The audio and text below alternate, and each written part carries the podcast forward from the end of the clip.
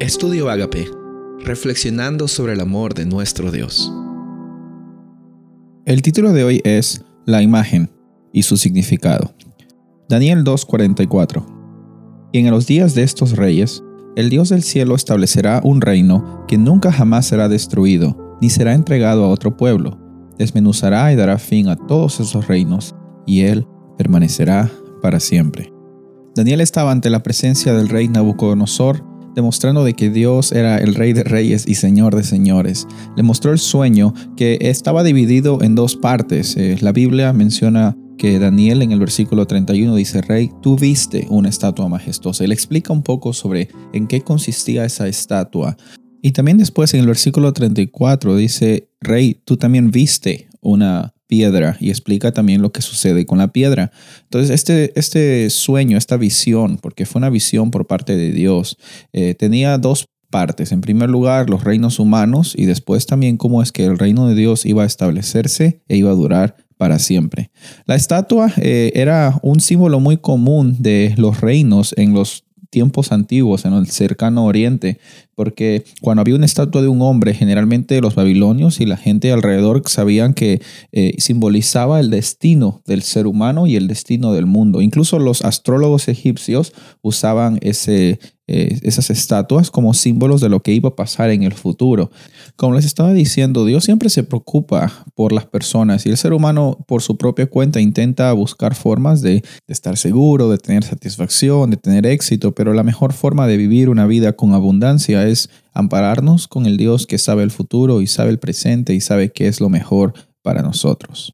En el sueño del rey, para ir brevemente, vemos de que hay una estatua dividida en partes. En primer lugar está la cabeza de oro. El oro era un metal muy común en Babilonia. El historiador griego Herodoto decía de que estaba tan sorprendido en ver en Babilonia el uso del oro en las paredes, en los pisos, en, en los palacios, como si fuera un material de construcción. Era, era tanta eh, la riqueza de Babilonia que el oro estaba por doquier. la cabeza de oro simbolizaba Babilonia, que después llegó a ser conquistada por por Medo-Persia, que está simbolizada en la estatua como el pecho y los brazos de plata. la plata no es un eh, metal tan valioso como el oro, pero es valioso. Y en los tiempos de los Medo-Persas era un metal muy usado para las transacciones tributarias, para los impuestos, era el valor monetario del reino.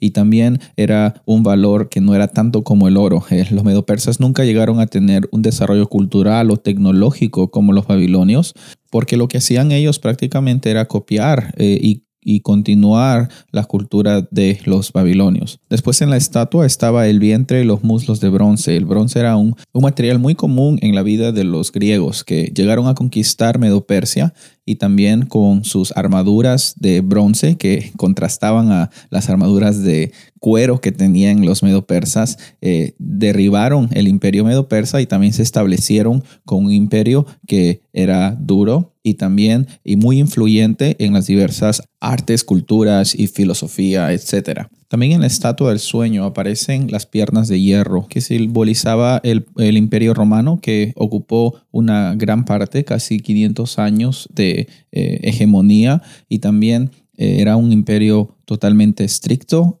era un imperio totalmente fuerte y un imperio totalmente sofisticado y muy estricto con lealtad hacia los líderes. La última parte de la estatua es los pies que tienen parte de hierro y parte de barro cocido. Aquí hay algo muy interesante. Hasta anteriormente hemos visto metales preciosos o metales de herramientas, pero aquí encontramos un material como barro cocido, como arcilla, que parece que está fuera de lugar, simbolizando que quizás en los últimos momentos de la historia no va a haber unidad, no va a haber eh, posibilidades de trabajar juntos. Y es lo que estamos viendo nosotros hoy.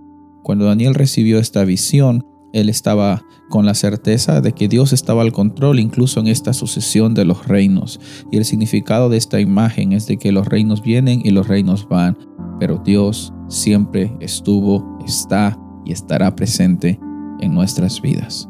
Soy el pastor Rubén Casabona y deseo que tengas un día bendecido.